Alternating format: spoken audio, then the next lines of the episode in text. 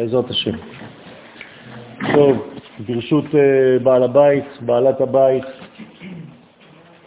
איפה היא היום? אה, בעזרת השם, אה, ברשות החברים, החברות, יהי רצון שהחודש הזה, כפי שהוא ביסודו מבריאת העולם, יממש את סגולתו המקורית, ושאנחנו נהיה עדים ושותפים למהלך. חודש אייר, האותיות של החודש, הצירוף של שם הוויה, בנוי בצורה כזאת שהנקבות באמצע והן עטופות בזכרים. זאת אומרת שהאות הראשונה שהיא החוכמה עוטפת ושומרת את הבינה ואת המלכות, ואנחנו מסיימים את החודש באות ו' שהיא בעצם גם כן הצד הזכר שהוא כבר בגילוי. המזל הוא מזל שור, האות המיוחסת לו זה ו', הכוכב הוא כוכב נוגה, שהאות המיוחסת לו זה פ', כלומר יש לנו צירוף של פ' ו' בחודש הזה, והפסוק העולה משם מ"ב של אנה בכוח זה חסין קדוש ברוב טובך נהל עדתך, כן? אפשר להבין למה. אה, פשוט פלא פלאות כל הדברים, איך הכל מתחבר, כך שהקדוש ברוך הוא מנהל את עדתו דווקא בחודש הזה מראשית הבריאה. לשם ייחוד קודשה ברכוש שכינתה. בחודש אייר עומד בתווך שבין חודשי ניסן וסיוון. כלומר, הוא פועל כגשר המאחד בין פסח לשבועות, בין המלכות ובין התורה. המלכות התגלתה, גילוי שכינה, זה מה שאנחנו אומרים בפסח, זה תחילתה של המלכות בעולם, כיוון שעם ישראל מתחיל להופיע, ומתן תורה בחג השבועות. כלומר, יש לנו תורה ומלכות. להזכירכם את המדרש שקובע שהקדוש ברוך הוא אומר לצדיקי הדור, לא יפה עשיתם ששמרתם את תורתי ולא שמרתם את מלכותי. כלומר, התורה לבדה לא יכולה לספק את מה שהקדוש ברוך הוא רוצה בעולמו. כדי שהתורה תממש את כוחותיה, היא חייבת להתלבש במימד מלכותי, בסופו של דבר במלך, מלך המשיח. לכן החודש הזה, חודש אייר, הוא ממש באמצע בין המלכות שהייתה בניסן לבין מתן תורה של חודש סיוון. חודש אייר נמצא בין קורבן העומר של פסח ובין מנחת שני הלחם של שבועות.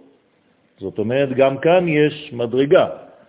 בחודש הזה אנחנו עולים כדי לממש את היותנו אדם. ולא נשארים במדרגת הבהמה שהייתה אצלנו כשיצאנו ממצרים, שלא היה לנו פה לדבר, הפה שלנו, הדיבור שלנו היה בגלות, אתם זוכרים? ולכן היה צריך לפתוח את הפה כדי לממש את הדיבור היוצר, הדיבור האלוהי, לא הדיבור שלנו. זה לא שאנחנו עושים תרפיה כדי לדבר. אנחנו מגלים כי המהות שלנו היא תהילתי יספרו. אז כשעם ישראל פותח את הפה שלו, לא יוצא לו דברים של עצמו, יוצאים דברים אלוהיים. זה משנה את כל התמונה.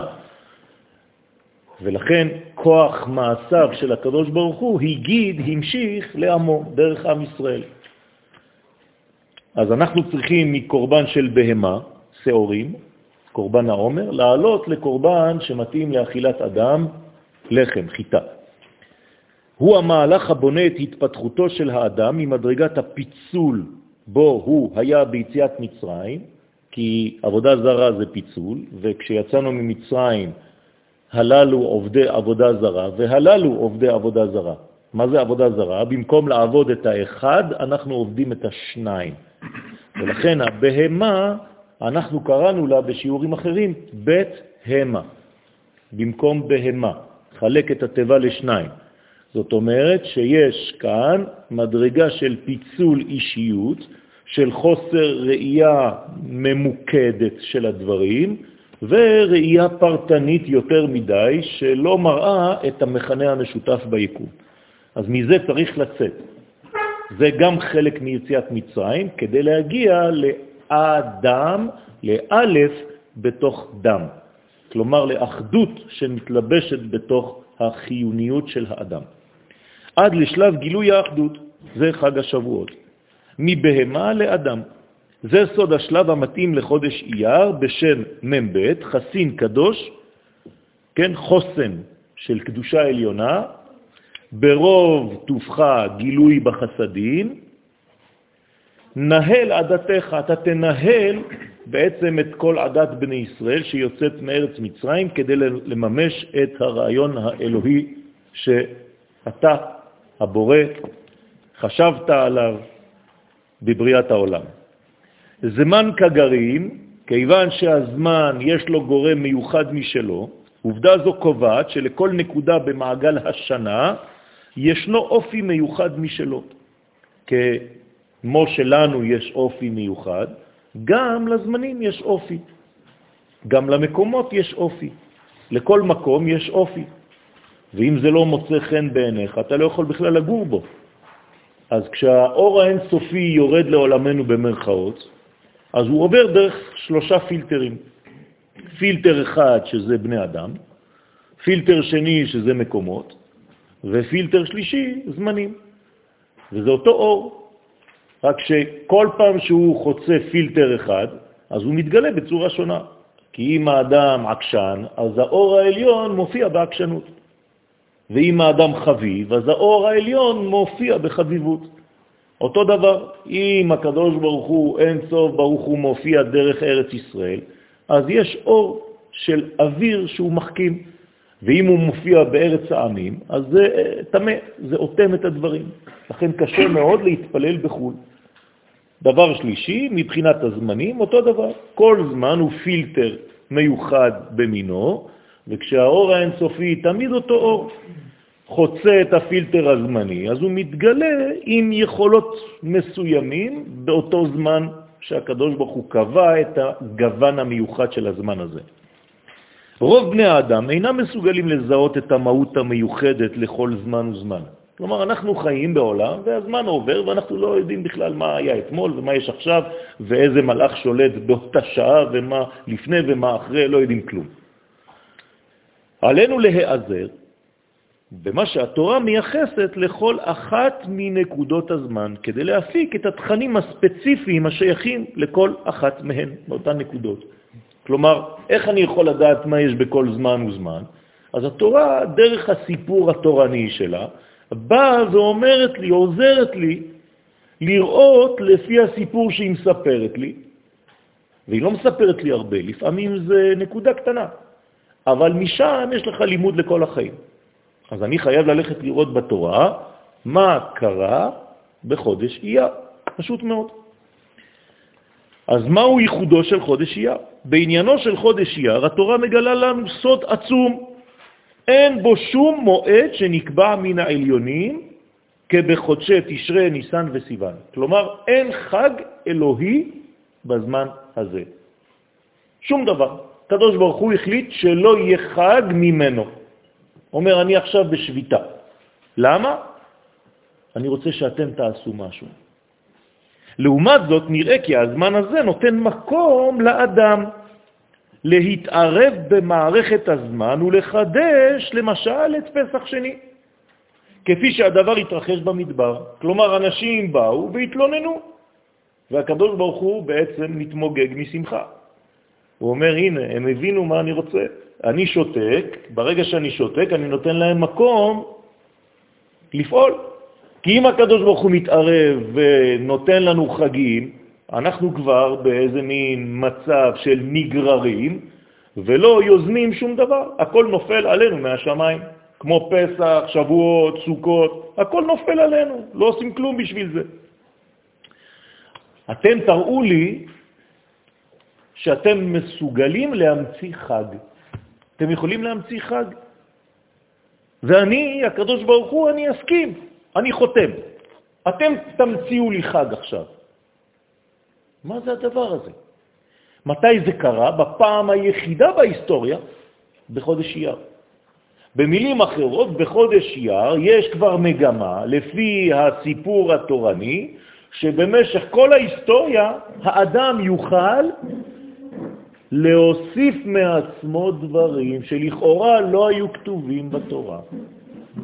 והיום אנחנו רואים את זה, כן?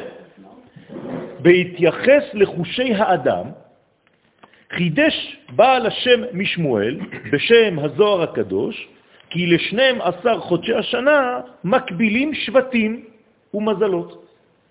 אם נתייחס לשלושה מהם, נבחין כי חודש ניסן מקביל לשבט ראובן, שמזלו תלה, וחודש אייר מקביל לשבט שמעון, שמזלו שור. אז יש לנו עכשיו תלה מול שור, יש לנו שמעון מול ראובן. קישורו של חודש ניסן לשבט ראובן מבליט בעולם באותה תקופה את חוש הראייה, ראובן, לראות. כלומר, מה אני צריך לעשות בחודש ניסן? פשוט לפקוח את העיניים ולראות. מה שהקדוש ברוך הוא עושה. כן? התייצבו וראו מה יעשה השם לכם. כלומר, שהוא החוש שעלינו לפתח ביותר בחודש ניסן בשנה. לעומת זאת, חודש אייר מיוחס לשבט שמעון, כלומר לחוש השמיעה. תורת הסוד ממקמת את חודש אייר באוזנה הימנית של רחל. כלומר, בא הארי הקדוש, אומר לנו, אתה יודע מה זה חודש אייר? זה האוזן הימנית של המלכות. מה זה האוזן הימנית של המלכות? מי שלא למד כתבי האריזל, אז הוא סתם ממקד את המקומות. אבל מה ההבדל בין אוזן ימין לבין אוזן שמאל? אז עכשיו אנחנו צריכים לפתוח את הרעיון. אתם יודעים שבאורות שיצאו מכל החורים של אדם קדמון בעולם גבוה מאוד, יש תמיד הבדל בין מה שיוצא מן הצד הימני של הגוף שלו לבין מה שיוצא מהצד השמאלי. אם האריזל אומר לנו שחודש אייר זה האור שיוצא מאוזן ימין, מיד אני צריך לדעת, אם למדתי את הכתבים, שהאור שיוצא מהאוזן הימנית נקרא אור מקיף. לעומת זאת, מה שיוצא מן הצד השמאלי הוא אור פנימי. ומהו ההבדל בין אור מקיף לבין אור פנימי? פשוט מאוד, האור הפנימי מצליח לחדור אל תוך כלים. האור המקיף, אי אפשר לצמצם אותו, הוא כל כך גדול שהוא מקיף אותך. לא רק מקיף מלשון הקפה, אלא מקיף את שכלך, מקיף את הרעיון, אתה לא יכול לתפוס אותו, קשה לתפוס אותו. בשביל מה אנחנו צריכים אור מקיף ואור פנימי? כדי לבנות כלי. ברגע שהם נוגעים אחד בשני, אז הכלי מופיע. אז אנחנו בינתיים מתייחסים למה שאומרת לנו תורת הסוד, שחודש אייר הוא האוזן הימנית של רחל, של המלכות. זאת אומרת שיש כאן אור גדול שיוצא מהאוזניים, ומי שרוצה לשמוע את הקול הזה פשוט ישים כלי. ברגע שאני שם כלי ליד האוזן, אני שומע את ההבל שיוצא מהאוזן ונוגע בתחתית של הכוס, ואתה שומע כאילו אתה בים. אתם שמתם לב, נכון? אנחנו לא רואים את זה בחוש, אבל יש כוח שיוצא מהאוזן. זאת אומרת שאם היינו מסוגלים לראות, היינו רואים אורות שיוצאים בצורה עיגולית ומתחברים כאן בשיבולת הזקן. זה עוד לימוד בפני עצמו. אור ימני שיוצא מכאן, אור שמאלי שיוצא מכאן ועושה מין מעגל, וכאן הוא נפגש מבלי לגעת אחד בשני, כי אם הוא נוגע אחד בשני זה כבר כלי. אוזנה הימנית של רחל הוא סוד האור המקיף, היוצא מן האוזן הזאת דווקא. מדובר באור פנימי ועליון, לא באור פנימי, אלא אור עמוק. ועליון, הקשור לתורת הסוד. כל מה שיוצא מצד ימין פירושו סוד. למה? כי הימין זה חיבור. מה זה ימין? זה אהבה, זה נתינה, נכון? זה השפעה. חסד זה השפעה. אז מה אני עושה כשאני משפיע? אני מתחבר לאח שלי, לאחות שלי. דרך ההשפעה אנחנו מתחברים אחד לשני. כלומר, מה אני עושה בעצם באור המקיף שיוצא מצד ימין שהוא החסדים? אני בעצם גורם לסוד. סוד במובן העברי של המילה, חיבור, אחדות. לכן האור הימני הוא אחדותי, הולך תמיד לכיוון האחדות. בחודש אייר צריך האדם להתעלות אל השמיעה העליונה, אל שמיעת הקול. לא מבקשים מאיתנו לשמוע צלילים, אלא לשמוע קול. איזה קול? למדנו כבר בשיעורים אחרים שהקול הוא דבר עמוק, לא כמו הדיבור שהוא חיצוני, מלשון דה בר, בר זה בחוץ, הקול הוא דבר מאוד מאוד מאוד עמוק. קול זה בגמטריה סיני. סיני זה בינה, זה מדרגה עליונה מאוד, זה סוד, זה עולם הבא. מי שמסוגל לשמוע את הקולות של הקדוש ברוך הוא, לא שומע את הרשרושים החיצוניים, לא שומע את הרעשים מבחוץ. להפך, הרעשים מפריעים לאדם לשמוע את הקול הפנימי. לכן בחודש אייר יש לנו כאן עבודה להעמיק בשמיעתנו, לפתח את חוש השמיעה. אתם יודעים שלשמוע פירושו להבין. כשאתה אומר למישהו שמעתי, זה הבנתי, זה לא שמעתי קולות, צלילים. הבנתי אותך, שמעתי. כלומר, השמיעה היא הבנה עמוקה של הדבר, ואנחנו בחודש הזה מצווים לפתח את החוש הזה, יותר מהראייה. אבל יש בעיה. תמיד אמרנו שחוש הראייה גבוה יותר מחוש השמיעה. הרי לפי המיקום של האיבר בגוף האדם, אתה יכול לדעת אם הוא יותר גבוה או יותר נמוך. העין יותר גבוהה מהאוזן. האוזן יותר גבוהה מהאף. האף יותר גבוה מהפה. אתם רואים שזה הולך בהשתלשלות. אז איך אתה אומר לי עכשיו שחוש השמיעה הוא כזה גדול? מה עם חוש הראייה? אם כן, איך מייחסים אנו לחוש השמיעה את הגובה הזה? תשובה, אלא שהדברים נכונים בשעה שהראייה נאמנת ליסודה הראשון, כפי שהשם בראה. אבל כשהראייה היא ראייה מלאכותית, חיצונית, רדודה, מה אתה רואה? אתם רוצים לומר לי שאתם רואים משהו? אתם רואים רק מה שנותנים לכם לראות. עוטפים לכם הכל בחבילות, עושים לכם אה, זר יפה, קושרים קשר עם נייר צלופן וכל מיני, ואתם מבסוטים. אתה יוצא מה... קנית רכב, תוך שבועיים נמאס לך כבר מהרכב. למה? כי ראית רק את החיצוניות שלו, אתה לא מבין כלום. חטאו של אדם הראשון השפיל את חוש הראייה עד כדי לבישת כותנות אור. מה זה כותנות אור? כותנות של אדם עיוור, זה אותן אותיות. זה לא ששמו לו בגדים מאור עליו, של דולצ'ה גבנה, כן? נתנו לו הורידו אותו מהמדרגה של ראייה טוטלית, מוחלטת, מוחלטת אל ראייה מאוד מוגבלת, כאילו הפך להיות עיוור, חז ושלום. הרומזים על העיוורון שירד לעולם באותה עת. לאחר קלקולו של חוש הראייה המקורי, דורשים מאיתנו לעצום את עיני הבשר כדי לנסות להפנים את הרעיון האחדותי העליון. נכון? כל פעם שאומרים לך, תנסה לתפוס את האחדות, מה אתה עושה? עוצם את העיניים. עובדה, שמה ישראל? השם אלוהינו, השם אחד. למה אתה עוצם את העיניים כשאתה אומר קריאת שמה? מי אמר את זה? כי אם תשאיר את העיניים שלך פקוחות, אתה תגיד שמה ישראל, השם אלוהינו, השם שניים. אתם מבינים מה זה אומר? שבראייה שלנו החיצונית אנחנו לא מסוגלים לתפוס את האחדות. כי אנחנו רואים רק פרטים. כל העולם הזה מלא בפרטים, עולם של ריבוי. ריבוי שווה שניים. שניים שווה מצרים, בהמה, בית המה. אתה עדיין שם תקוע. עוד לא עלית למדרגה של אדם. אדם זה א' בתוך דם. זה לא ניתן לכל אחד, רק למי שעושה מאמצים.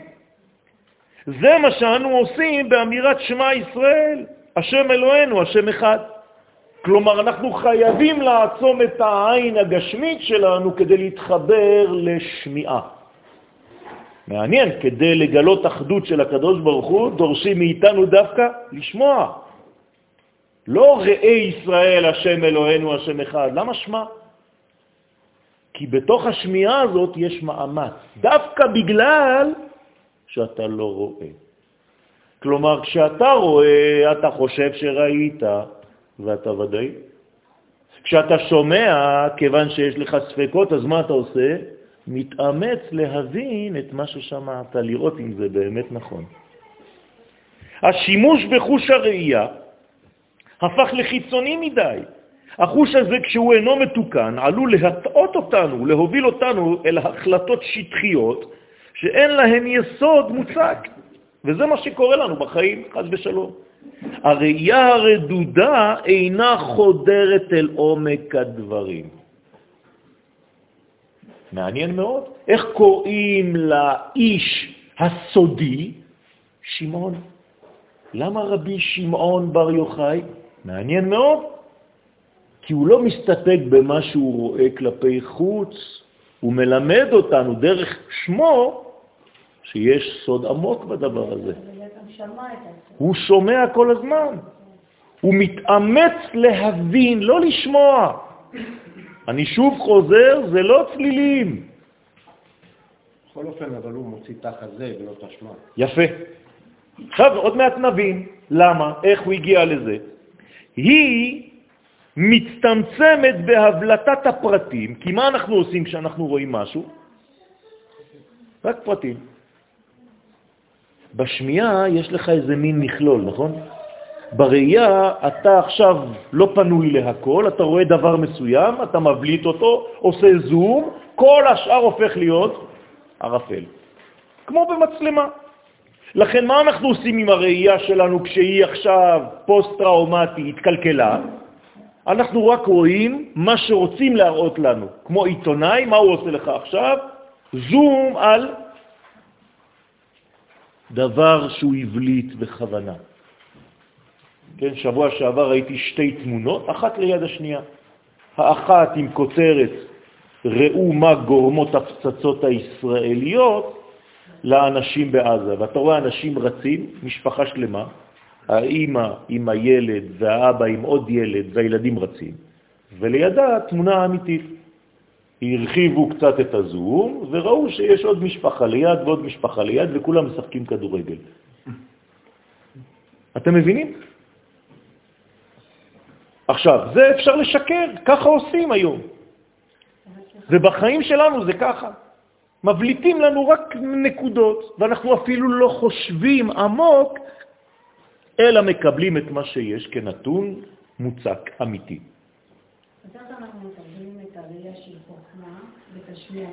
זה צריך לעשות עבודה. מה, האוזן מתרגמת את מה שראתה? לא, האוזן לא רואה, האוזן שומעת. מה שהיא שומעת. יפה, אז אה, אי אפשר לתרגם את מה שהיא ראתה. האוזן צריכה לשמוע, יש לה חוש מיוחד. העין צריכה לראות, אבל לא מה שאת רואה, וגם האוזן לא צריכה לשמוע את מה שאת שומעת. היא צריכה לשמוע את מה שלא נשמע בדרך כלל אצל אנשים רגילים. היא צריכה לשמוע את השקט, את הלובן שבין האותיות. מה? וישמע. הבלטת הפרטים זה מה שקורה לעין, להביט ממעלה על כל המכלול, כן? במקום להביט אתם זוכרים שהבטה זה ממעלה למטה, נכון? במקום להביט על מכלול שלם, מה עושה לנו בעצם חוש הראייה היום? מבליט לנו רק קטע. ראיתי אותו עושה כך. אם ראית תלמיד חכם שחטא, שעבר עבירה בלילה, אתה כבר בטעות. אל תהרע אחריו. אתה לא, לא יודע מה אתה רואה, אתה חושב שאתה רואה. זאת לא ראייה. ראייה אמיתית זו ראייה נבואית. זה חזון, זה חלום, לא במובן שאני הולך לישון וחולם. יש לי חזון בחיים שלי, אני רוצה להגיע למשהו, למישהו.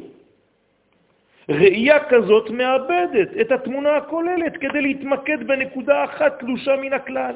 ראייה כזאת נובעת מרשעות. קוראים לזה רשע, רבותיי. אתם חושבים שרשע זה אדם שלא הניח תפילין בבוקר. הרשע האמיתי זה אדם שהבליט נקודה ואיבד את הכלל. ולפי שהוציא את הדבר הזה מהכלל, כפר בעיקר, והוא נקרא רשע. למשל, הוא מוציא את עצמו מכלל ישראל, כי הוא לא יודע לראות את הכלל, הוא רואה את הפרטיות של עצמו. זה המושג האמיתי של רשעות. חוש השמיעה, דווקא בגלל הספק שיכול להיוולד אצל האדם בעניינו, מכריח אותנו למאמץ רציני ביותר לצורך בירור מה שאנו קולטים באוזניים שלנו. אני רוצה להבין את מה ששמעתי. אני רוצה להפנים ברעיון הזה. באוזנינו מבחוץ. זה לא מספיק מה ששמעתי בחוץ, אני צריך להפנים את הרעיון, אני צריך לקלוט יותר פנימה את מה ששמעתי כצליל. נראה כי חודש אייר, לפי זה, כיוון שהוא מחובר וקשור לחוש הראייה, מחייב אותנו לפתח בקרבנו עומק מיוחד, שמיעתי, שמעי. השקעתנו בהבראת חוש השמיעה בחודש אייר מרוממת אותנו אל הבירור המתבקש לצורך הכרת האמת. במילים פשוטות, מי שלא יעשה את העבודה הזאת בחודש אייר, חודש אייר יעבור לידו והוא לא יראה כלום ולא ישמע כלום. ולזיהוי פנימי ונסתר יותר של כל מה שמתרחש במציאות. וחבל. כי כל חודש עם התכונה שלו, אם פספסת באייר את הראייה, סליחה, בניסן את הראייה, ובאייר את השמיעה, אתה כנראה סביר להניח שתפספס גם את חוש הריח בחודש השלישי סיוון. ואז אתה לא תראה, אתה לא תשמע, כי עכשיו עניין של ריח. אתה ליד כל הדברים האלה, כי אתה לא יודע. איך אני יודע איזה חוש שואלת עכשיו אם אני לא לומד? אם אין לי אינפורמציה כזאת. אז ברוך השם שאנחנו מתאספים כדי לגלות את הדברים האלה. זה לא מובן מאליו. חוש השמיעה השולט בחודש אייר מאפשר לישראל את העמקה הנדרשת לצורך גילוי המגמה האלוהית שעמדה ביסוד הבריאה. לעשות לא יתברך דירה בתחתונים. אם אני לא שומע את זה, בחיים אני לא אפעל להקים מדינה, שזה מצווה מדאורייתא, שנאמרה לאברהם אבינו. אמרתי לכם שלבוא לגור בארץ ישראל זה לא מספיק אם אין שלטון במקום הזה. ורוב חכמי הקבלה סוברים כך, ובראשם הרמב"ן. זאת אומרת שלבוא לארץ ישראל, כמו שלמדנו בשבת, ולא להקים שלטון עצמאי, זו ביאה רקנית. אתם זוכרים את הביטוי? זאת אומרת שחז ושלום זה כמו זרע לבטלה. המצווה מדאורייתא זה להקים שלטון שיאפשר לי להיות עצמאי, כלומר עצמי, כי העצמי שלי לבדו יכול לגלות את עצמותו יתברך ואת רצונו, ליתר דיוק. זהו. כל עוד ואני לא עצמי, עצמאי, אני לא יכול לגלות שום דבר. שהרי מי שלא יצא מעבדות לחירות לא שמע ולא ראה שום דבר, כי לא היה אצלו מתן תורה.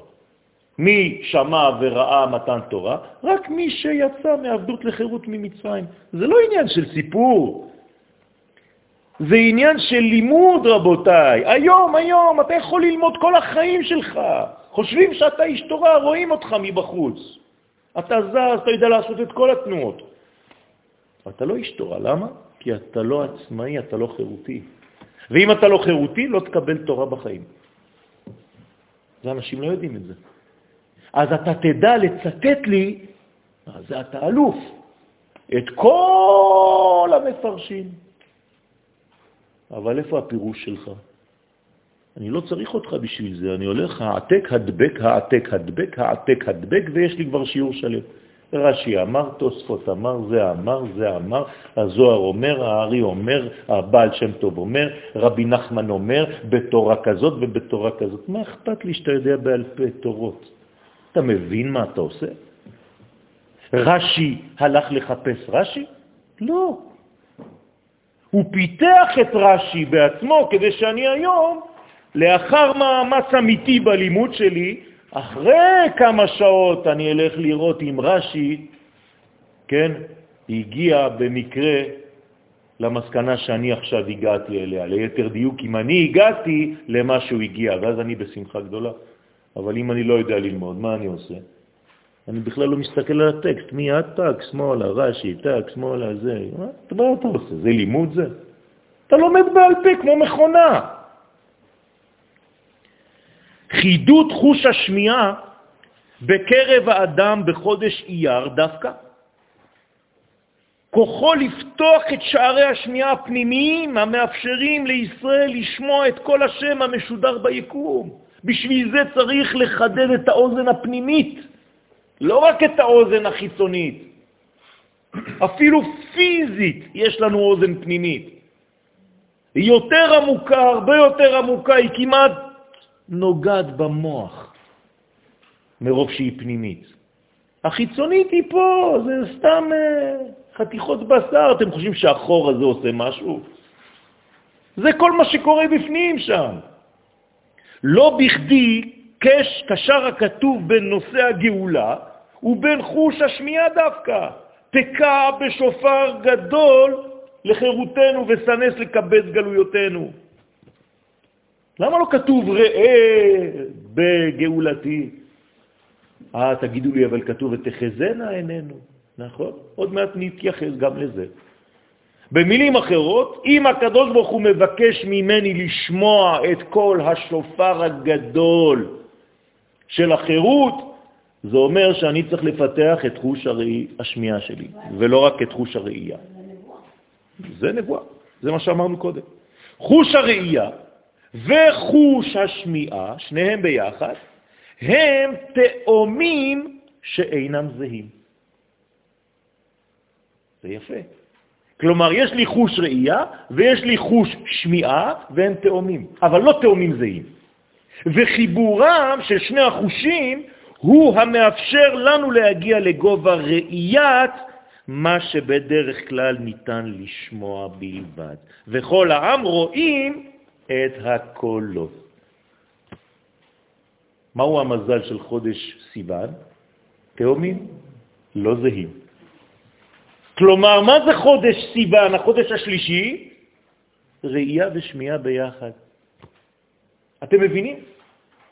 זה התחיל בראייה, למה זה לא התחיל בשמיעה? כי הראייה באה ממעלה למטה, והשמיעה עכשיו אתם מבינים שהיא תנועה ממטה למעלה.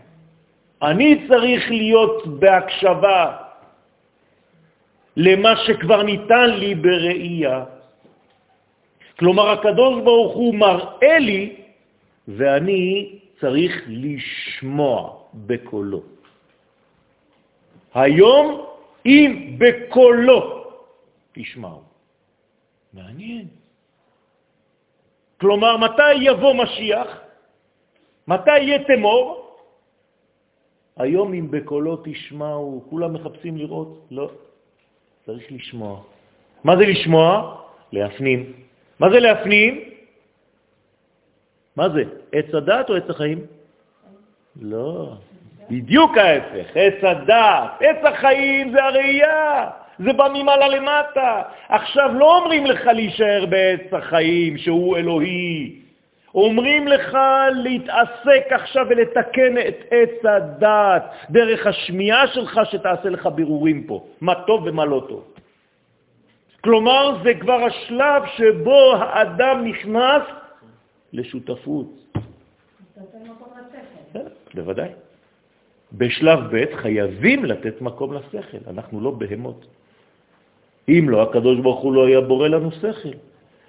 אלא מה? שאנחנו מקדימים את השכל שלנו לראייה, וזה לא נכון. צריך קודם כל שהשם יראה לנו, ומכוח זה שהוא נתן לי לראות, אני צריך לשמוע. לכן בכל העם רואים את הקולות, כל זה בחודש סיוון שמזלו תאומים, השייך במהותו לשבט לוי, כי הוא מלווה, הוא הליווי, הוא המחבר בין שניהם. כלומר, בא שבט לוי ועושה שלום בין ראובן לבין שמעון. בחודש ניסן של יציאת מצרים ושל קריאת ים סוף, ראו, ראו, ישראל גילוי שכינה, ראו. הדבר לא דרש מאמץ יוצא דופן, חוץ מן השותפות האנושית ביציאת מצרים. כלומר, אני מחליט לצאת. לעומת כל הניסים הגלויים שראינו בחודש ניסן של שנת הגאולה ממצרים, בשעה שמעשיו התברך מופיעים בעולם, מלובשים באירועים פוליטיים, איפה אתה עכשיו? אתה עלול לומר, כמו שהרגילו אותך לומר, זה טרף, זה פוליטי, זה לא הקדוש ברוך הוא, זה צבא, זה פוליטיקה, זה כנסת, איפה הקדוש ברוך הוא בזה? אתם זוכרים מה אמר משה לבני ישראל? הקדוש ברוך הוא אומר לעם ישראל במתן תורה, אל תתבלבלו, אותו אל שנותן לכם תורה עכשיו, הוא האל שהוציא אתכם מארץ מצרים. למה? כי אתם חושבים שיש כאן שני אלוהים. אחד שהוא לאומי ואחד שהוא דתי. לא, הקדוש ברוך הוא לאומי דתי. ביחד. אנוכי, אדוני, אלוהיך, עכשיו שנותן לך תורה, אשר הוצאתיך מארץ מצרים. תראו מה אומרים שם המפרשים, פלא פלאות. אותו אל שנותן לך עכשיו תורה ויושב בישיבה עם זקן לבן, זה אותו אחד שראית לפני 50 יום עם זקן שחור ועשה לך מלחמה במצרים. כלומר, הוא היה רמטכ"ל ועכשיו הוא בחור ישיבה. אתה מצליח לעשות חיבור ביניהם? אם לא, אתה סתם מרחף באוויר. זה לא תורה. אתה לא חיברת תורה ומלכות. כל האומר אין לי אלא תורה, אפילו תורה אין לו.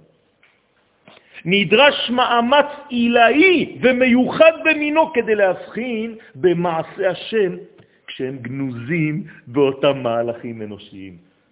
בוא נראה אותך עכשיו, רואה את הקדוש ברוך הוא בתוך ההיסטוריה הזאת, בתוך המהלכים, בחדשות שאתה שומע.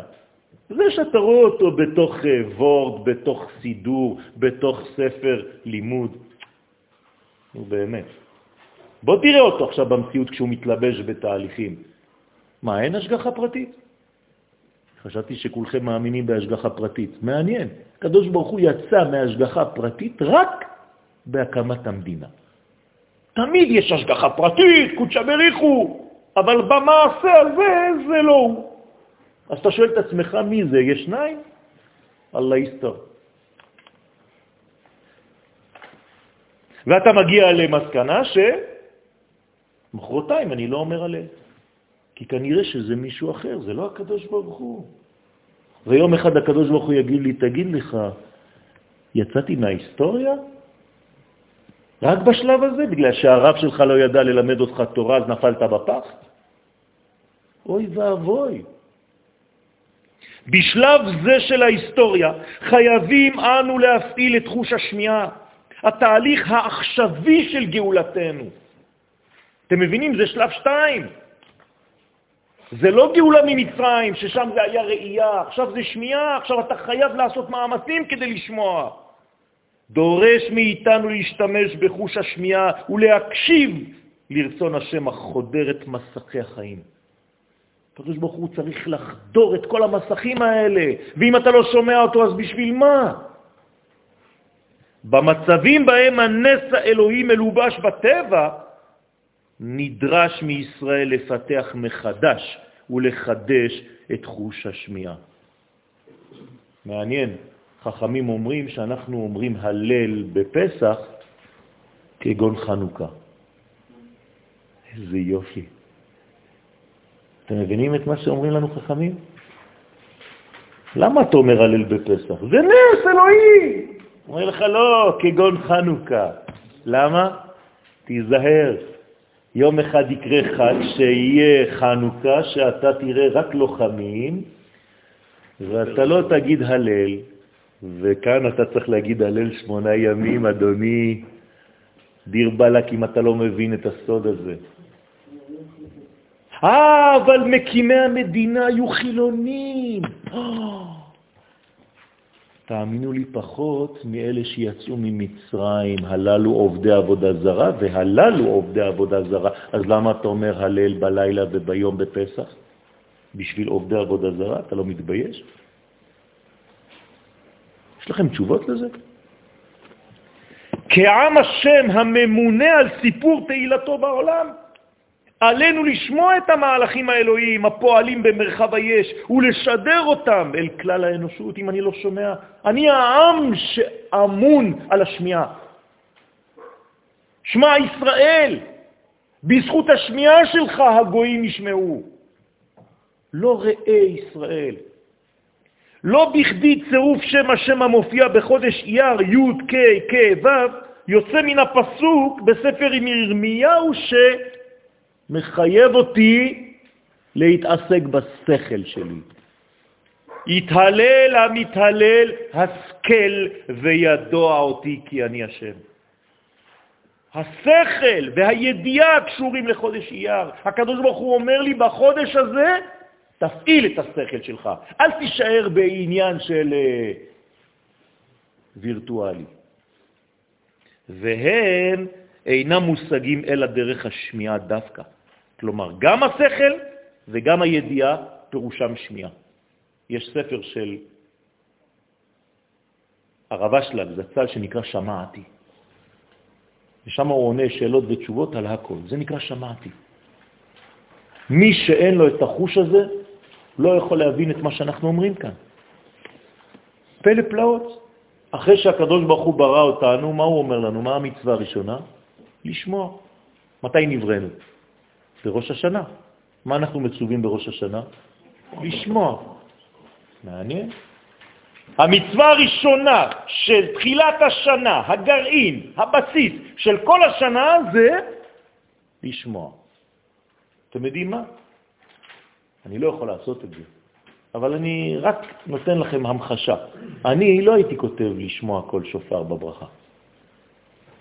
אם אני הייתי מסדר את הברכה, הייתי כותב, ברוך אתה השם אלוהינו מלך העולם, אשר קידשנו במצוותיו וציוונו לשמוע.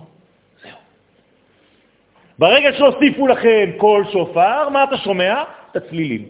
ההוא תקע טוב, ההוא לא תקע טוב, כולכם תקועים. תשמע קודם כל, תשמע, לשמוע. אחרי זה יש קול ואחרי זה יש שופר. לא אומרים לך לשמוע את הצלילים, אומרים לך לשמוע את הקול של השופר. אתם יודעים כמה צלילים יש לכל שופר? מי שקונה שופר בשוק, אתם חושבים שבגלל שהוא תוקע ויוצא צליל, זהו? מצאתי שופר, תראה איזה יופי, כל ילד קטן תוקע בו. לא. לשופר עצמו יש זהות פנימית מיוחדת לו. וכל עוד ולא שמעת והוצאת את הקול הספציפי של השופר הזה, זה לא הקול האמיתי שלו. אז אתה מוציא צלילים. לפניך קדמו הרבה, מיילס דייוויס וכל מיני שיכולים לקחת לך שופר ולעשות ממנו אתה תפקד. אני לא מדבר על זה. כל שנה מחדש מתבקש עם ישראל להתמקד בחוש השמיעה. בראשית השנה עסוקים אנו בשמיעת הקול האלוהי, לשמוע קול שופר. זה המצווה של היום, אדוני. לא מבקשים ממך כלום בראש השנה. זה לא חינוכי, אה? מה שאני אומר. אבל זה מה שהקדוש ברוך הוא דורש. רק דבר אחד, תשמע. מצוות היום בשופר. נקודה. חכמים יש להם אומץ, רבותיי, הם אומרים לך את הדברים, לא מפחדים, ההוא לא ילך להתפלל, זה לא ככה. מה שאומרים לך זאת האמת, אין מה לעשות. פירושו לשמוע את מה שמתרחש מעבר לצלילי השופר, כדי לגלות את התנועה המיוחדת לכל שנה ושנה לפי ערכה. אתם מבינים שכל שנה צריך לשמוע את הקול של התנועה של אותה שנה. זה לא סתם לשמוע כל שנה אותו תוקע עם התקיעות שלו, ואתה תקוע בתקיעה. לא, לשנה הזאת יש גוון מיוחד משלה. דע לך שכל עשב ועשב יש לו ניגון מיוחד משלו, לעשב. מה נאמר על השופר? ומה זה הניגון הזה? הניגון של השנה. איך השנה הזאת צריך להיות. אני צריך להשתנות לפי השנה. אני לא חי בזמן שחולף. זה מה שאנחנו לא מבינים. אני אותו אחד, רק הזמן עבר. לא. אתה צריך להשתוות למצב של השנה. איך? קודם כל תשמע את הקול של אותה שנה. אם לא תזהה את הפנימיות, את הנשמה של אותה שנה, לא תדע להתנהל לפי אותה שנה. אתם מבינים את מה שאני אומר? לא. לכל שנה יש גילוי מיוחד, נכון? יפה. בשביל זה צריך לשמוע. אז אם את לא שומעת, את צריכה רב שיסביר לך איך שומעים ומה שומעים ומי שומעים. אבל אפשר להשאיר אותך כל החיים בשמיעת צלילים. שרבי אבאו כתב אותם יום אחד בקיסריה.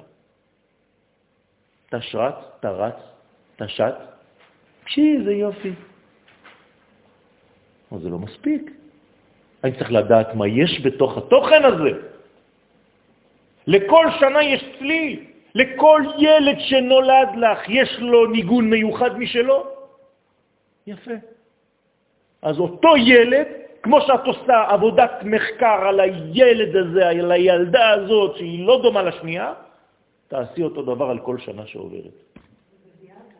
לא.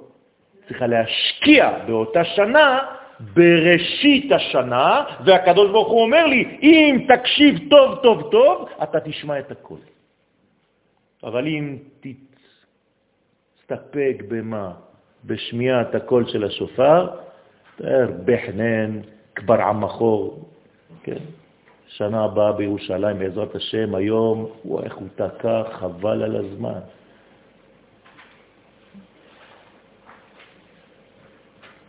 אותה שמיעה עמוקה מובילה את ישראל להבנת עומק העניין האלוהי. דווקא בחודש אייר, בשעה שהקדוש ברוך הוא מתגלה בעולם בלבושים טבעיים, זה תנועתו של חודש אייר. כלומר, אני עכשיו מגלה לכם שהקדוש ברוך הוא בחודש אייר לא מתגלה. אתם מבינים מה אני אומר לכם? הוא מתלבש במלא לבושים. כלומר, אל תחפשו בחודש אייר לראות משהו, וואו, זה יהיה כל הזמן רק בתוך מהלכים פוליטיים. זה התכונה של החודש הזה, לא כמו חודש ניסן. בניסן זה דברים מלמעלה. חודש אייר, אם אתה לא עושה מאמץ, אתה לא תראה כלום.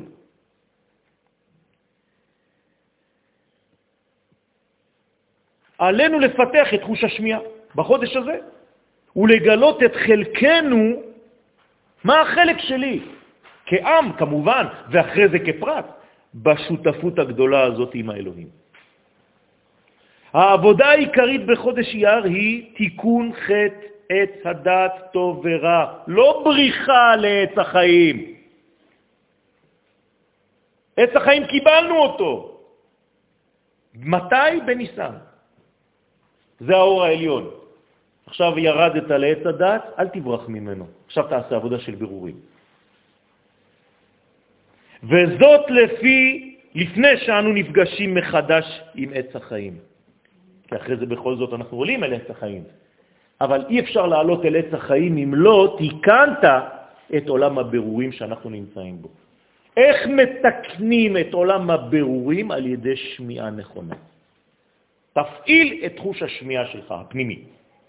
בחודש אייר אנחנו צריכים להגביר את השכל, דווקא, השכל וידוע, ואת ידיעת השם, מתוך העולם הזה, מתוך מה שקורה פה, מתוך מלחמות, מתוך התקפות, מתוך טקטיקה. זה הרבה יותר קשה.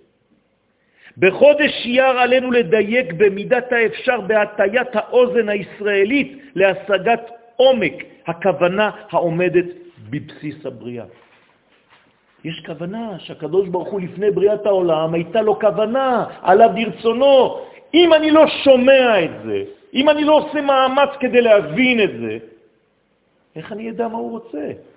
ומה באתי לעשות? לגלות את רצונו. אז איך אתה מגלה את רצונו אם אתה לא שומע בכלל? כתוב, עושה דברו, לשמוע בכל דברו. איזה יופי. ולא לראות. מתי אני עושה את דברו? כשאני שומע. שומע, שכל. הרבה אנשים היום דוגלים בשיטת הטמטום. תברח מהשכל, אין יותר שכל. כאילו תאמין, כי האמונה מבחינתם זה להיות דביל, ואל תחשוב. זה לא נכון, רבותיי. בחודש הזה עלינו ללמוד לשמוע ולהבין איך השם מנהיג את עולמו. להשכיל בכוונה היסודית העומדת ביסוד היש. דווקא בשעה שהמהלכים האלוהים עוטים לבושים היסטוריים, יש לחדד בקרב עמנו את תחוש השמיעה ולגלות את הצופן. אם לא, אתה עוד פעם, עוד חודש עבר ועוד שנה עברה, כן, שום דבר לא השתנה. איך הוא כתב בשיר, כן? כל שנה עברה, שום דבר לא השתנה, ואנחנו ממשיכים ככה. הוא חזר בתשובה, הוא לומד עכשיו תורה, ואיתו האישה והילדים וכל ה... הניסים וההערות שהופיעו על ישראל בחודש ניסן לא באו אלא כדי להכין את ישראל לגילוי הרצון העליון בזמנים של ההסתר הקשורים לגאולה האחרונה המיוחסת לחודש אייר. הבנתם? הגאולה הראשונה היא סגנון ניסן. הגאולה האחרונה היא סגנון אייר. פשוט. הגאולה הראשונה הייתה ניסית, הגאולה האחרונה תהיה טבעית. זהו, הנה, אתם יכולים ללכת הביתה, הבנתם את השיעור. מה? אקטיבית מבחינת האדם. להפך, לשמוע זה מאמץ כדי לשמוע, לא לשמוע צלילים שמתרחשים עכשיו ב... להבין. זה הבנה פנימית של הדבר. אני חוזר ואומר, לא מדובר בשמיעה בצלילים באוזן, מדובר בהעמקה שעוברת דרך החוש הזה שנקרא שמיעה, של מם, שזה בינה, שזה גילוי שם מלכותו, בינה שמופיעה במלכות. האוזן, מהי האוזן? למה היא דומה האוזן? לעובר בתוך המעיים של האימא שלו, נכון? תינוק מקופל, אתם רואים אותו? הראש שלו והרגליים שלו פה. התנוחה העוברית הזאת היא עולם הבא, נכון? תינוק בתוך הבטן הוא בעולם הבא או בעולם הזה? תגידו. יש לכם הוכחה שזה עולם הבא? יפה מאוד, פשוט לא סופרים את הזמן שהוא היה בבטן. ממתי סופרים? כשהוא יוצא. כלומר, כשהוא היה בפנים, אתה לא יכול למדוד את זה בזמן, זה עולם הבא. התנוחה העוברית האוזנית הזאת היא מאוזנת. הייתי יכול לפתח את הרעיון פה בלי סוף, כי זה סוד נוח, נוח בגמטריה אוזן. זה נקרא תיבת נוח, זה תיבת אוזן. זה לשמוע מה חי עם מה, בזמן שיש בחוץ מבול. מבול של מה? של רעשים. ואני אומר לך עכשיו להקשיב אל האמת. קשה מאוד לדלות את האמת מתוך כל השקר, זה דורש מאמץ גדול מאוד. הוא אומר ככה, הוא אומר ככה, מה הבעיה של הדור שלנו? אתם מכירים את המושג פוסט-מודרניזם? אתם יודעים מה זה אומר? אתה אומר ככה, אז מה? גם הוא אומר ככה והוא אומר ככה. מי צודק? כולם צודקים. זה נקרא פוסט-מודרניזם, ואנחנו באים ואומרים לא. ההבנה היא הבנה אובייקטיבית, כי היא באה מאיתו יתברך. ואם אני לא שומע על הדבר הזה, אז אני מגיע למסקנות של שטויות. שאני הולך לעזור לאויבים שלי, שאדם של אחותו עדיין נמצאת באדמה וצועקת, במקום לעזור לאחים שלי. זהו. לא בכדי נמצא יום העצמאות באמצע ימי העומר. אז זה הדבר הכי מצחיק אותי. יום אחד בא אליי בן אדם, ואני אומר לו, אתה אומר הלל ביום העצמאות? הוא אומר לי, לא. אמרתי לו, למה? הוא אומר לי, חבל, זה נפל בול באמצע העומר. אמרתי לו, וואלה, הקדוש ברוך הוא התבלבל לגמרי, אה? איזה אידיוט, תסלחו לי על המילים.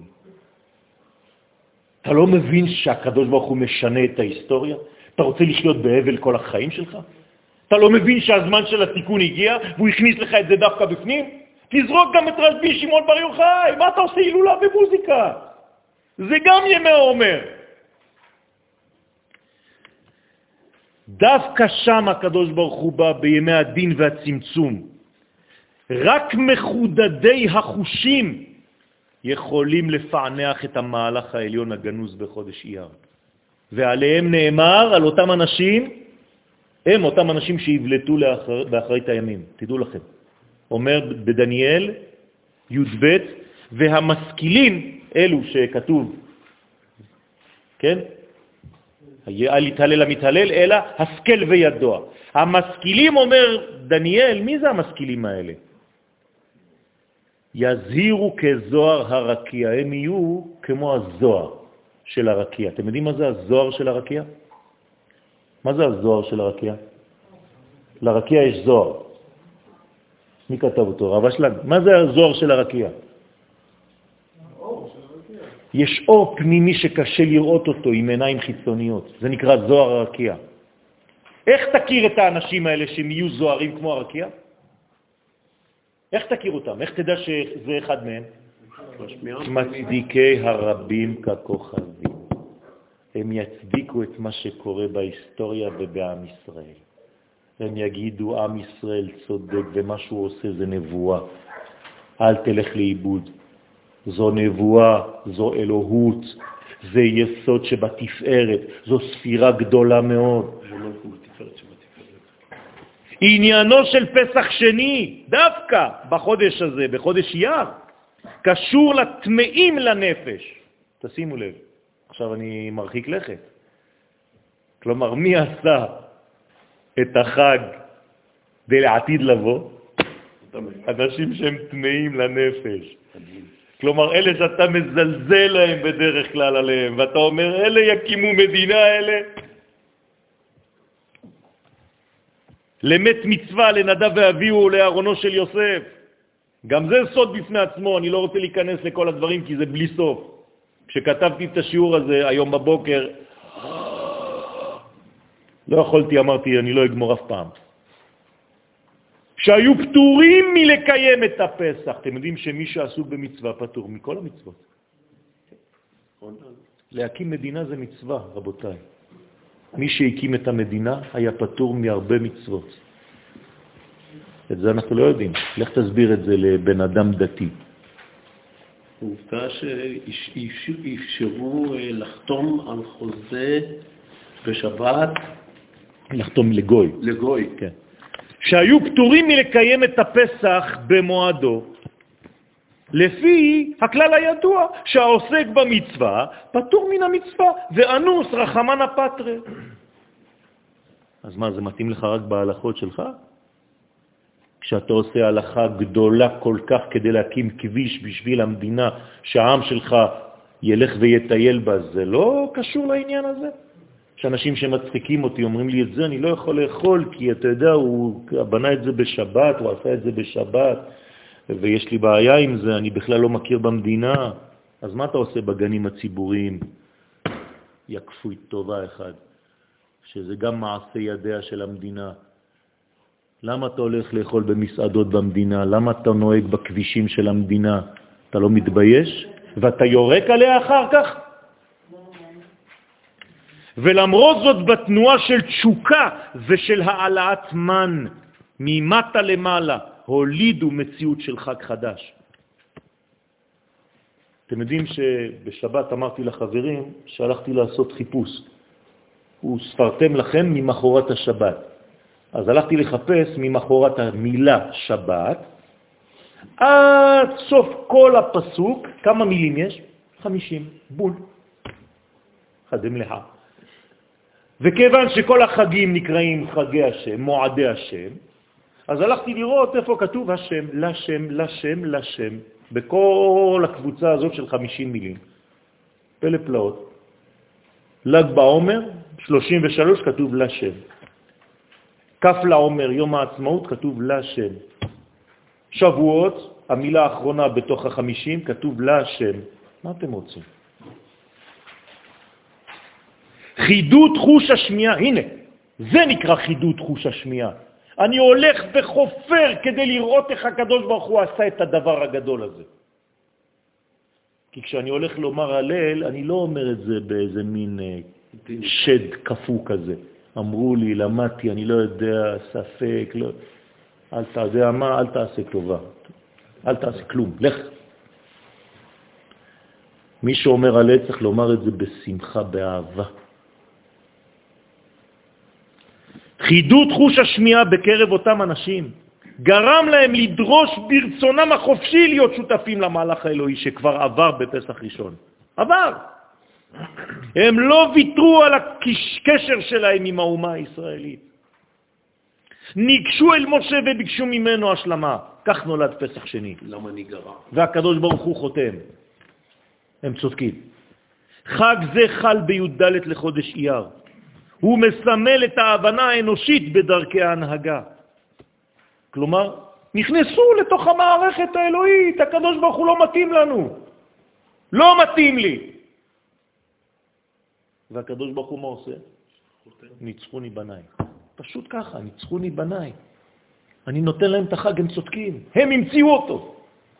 מהלך זה שייך במהותו לחודש אייר, מחייב אותנו כל שנה מחדש לקחת חלק פעיל ממטה למעלה במהלך האלוהי, שהוא כל כולו ממעלה למטה. על ידי גילוי חוש השמיעה מתוך חוש הראייה. עכשיו תשימו לב, בגלל שראובן הוא הראשון ושמעון הוא השני, הרי הבן הראשון כולל את הבן השני. כלומר, בתוך הראייה יש שמיעה גנוזה. והעבודה שלי זה ללכת אל תוך הראייה ולשלוף משם את השמיעה. כלומר, להיכנס לראובן ולהוציא את שמעון. עכשיו, מה זה אומר הדבר הזה? אני רק ממחיש לכם, אני מצייר לכם את זה. התברר כוח השור מכוח הטלה. הרי השור זה שמעון, הטלה זה ראובן, חודש הראשון. מה ההבדל בין שור לטלה, אתם יודעים? השור הוא בהמה, גסה, הטלה הוא בהמה דקה. מה ההבדל? מה אכפת לי? בואו תראו. לא צריך לקשור ביניהם. התורה השלימה, סליחה, התורה השלמה חייבת לעבור דרך השילוב בין שני החושים. והדבר אכן קורה בחודש סיוון, כמו שאמרנו קודם. חודש אייר מבליט איפה את היוזמה האנושית במהלך הכולל של הגאולה. התשוקה שלנו בולטת בחודש זה בשנה, ולכן זכינו להקים את מדינת ישראל, יסוד כיסא השם בעולם, כמו שאומר הרב קוק. הטלה שונה מהשור, הטלה שייך לבהמות הדקות, והוא חסר עמוד שדרה ביסודו. לטלה אין יכולת עמידה משל עצמו. הוא זקוק להנהגה של רועה צאן. ככה זה תלאים. זהו סודם של כל הניסים הגלויים של חודש ניסן. יש רועה צאן, הקדוש ברוך הוא, והוא מנהיג את כל הצאן, צאן מראיתי. השור, לעומתו, שייך לבהמות הגסות, כלומר, למי שמסוגל להתקדם בכוחות עצמו, להיות אחראי על חייו ולנקוט יוזמות עצמאיות ללא תלות ברועי הצאן כביכול. פחד. במילים אחרות, כוח ועוצמה וגבורה לאומית, שלכאורה הקדוש ברוך הוא לא נמצא שם, לכאורה. אבל יש לו עמידה לבן אדם הזה, יש לו כוח.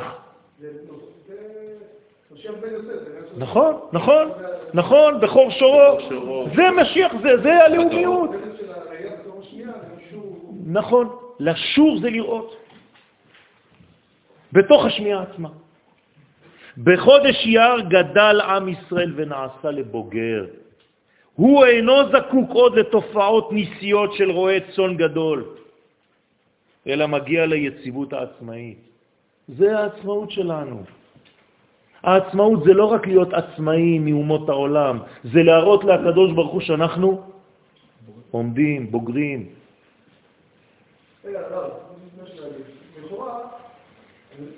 כל דבר יכול לקרות, אבל עדיין מתפתח, אבל נגיד, משפעים בונים עכשיו בתים, אבל זה לא התפקיד. עדיף שאנחנו נבנה את הבתים שלנו. נכון. אבל גם חלק מהמהלך האלוקים.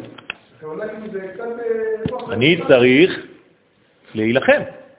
לא, הכוונה פחות לגבי נגיד אלה שהקימו את המדינה. בסדר. זה. אני מדבר בדיעבד, לא לכתחילה. ברגע שהדבר קרה, אני צריך לדעת עכשיו מה לתקן. לכתחילה אני צריך להתאמץ שהדברים יהיו בכשרות. בוודאי. אתה הולך להצביע בבחירות? יפה. זה אומר שאתה בעצם חלק שותף פעיל בעם ישראל. אבל אם אתה יוצא חז ושלום מהכלל הזה, ואתה אומר, לא אכפת לי מה קורה פה, הכל זבל, זה לא נכון לחיות בצורה כזאת. יש אנשים שאומרים לי, אני רוצה לראות ניסים. מה אני אגיד להם? אתם ילדים קטנים. הניסים של היום הם מלובשים בכל מיני תהליכים. הנס זה שאני יכול לקום בבוקר ולהיכנס לסטודיו שלי ולצייר, זה הנס. או ללכת לעבודה ולהפעיל מכונה. מה אתם חושבים שהכסף יוצא לבד? הוא יוצא בגלל שאני עושה מאמץ. עכשיו, לא חשוב כמה אני עושה, אבל אני עושה באמת. כלומר, שוקי, אתה יכול לחזור הביתה בארבע בצהריים, לא יקרה כלום. בחודש אייר מתגלה נקודה סודית שהייתה גנוזה בארץ ישראל. כלומר, ארץ ישראל זה מושג גדול. בפנים יש מדינה, תגלה אותה. נותנים לך אלפי שנים כדי לעשות את זה, עד שהגענו לפה. שלוש פעמים חזרנו לארץ ישראל, אתם זוכרים? פעם ראשונה עם יהושע, פעם שנייה עם קורש, ופעם שלישית היום, לפני 120 שנה. שלוש פעמים בהיסטוריה עשינו את החזרה הזאת. כל התורה כולה מסתיימת במילה ויעל. זה הפסוק האחרון בתנ"ך. שמה? שקורש נותן לנו אפשרות לעלות ולבנות את בית המקדש. זה לא אומר לכם משהו? ויעל, ככה מסתיימת התורה. התנ"ך מסתיים במילה ויעל, מי ויעל? עם ישראל לארצו. בחודש יר מתגלה נקודה גנוזה בתורה, ל"ג בעומר. נפש, נפשו של רבי שמעון בר יוחאי, זכותו תגן עלינו אמן. בחודש יר מתגלה הנקודה הסודית של ארץ ישראל, יום ירושלים. כלומר, יש רק נקודות סודיות בחודש הזה שצריך לגלות אותן. נקודה בנפש, רשב"י, נקודה במקום, ארץ ישראל, נקודה בתוכן הפנימי, יום ירושלים.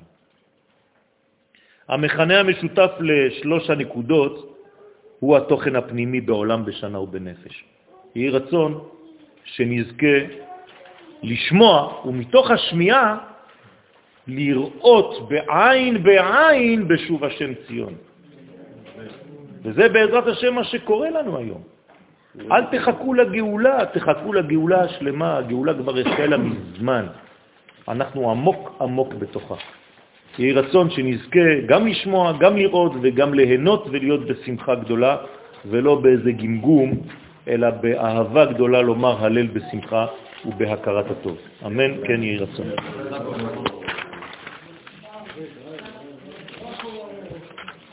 אפשר שאלה, כן. מה? מרצדס, בת, מזל טוב.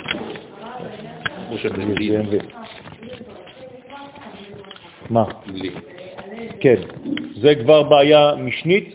הרב עובדיה יוסף היה מברך בלי ברכה, היה אומר בלי ברכה. העניין הוא שפשוט אה, יש כל מיני מחלוקות בעניין של קהל, מתי זה קרה, מתי זה לא קרה. האם התחלת דגאולה מחייבת גם כן הלל, או שרק הגאולה עצמה? אבל מפסח, שהתחלתא דגאולה בלילה מחייבת אותנו לומר הלל, אנחנו אומרים הלל גם בערב, וגם ביום שזה גאולה ממש, אנחנו יכולים ללמוד על הזמן שלנו שצריך לומר פעמיים הלל ביום העצמאות, גם בהתחלת דגאולה, עם ברכה. וזה מה שאנחנו נוהגים אצלנו.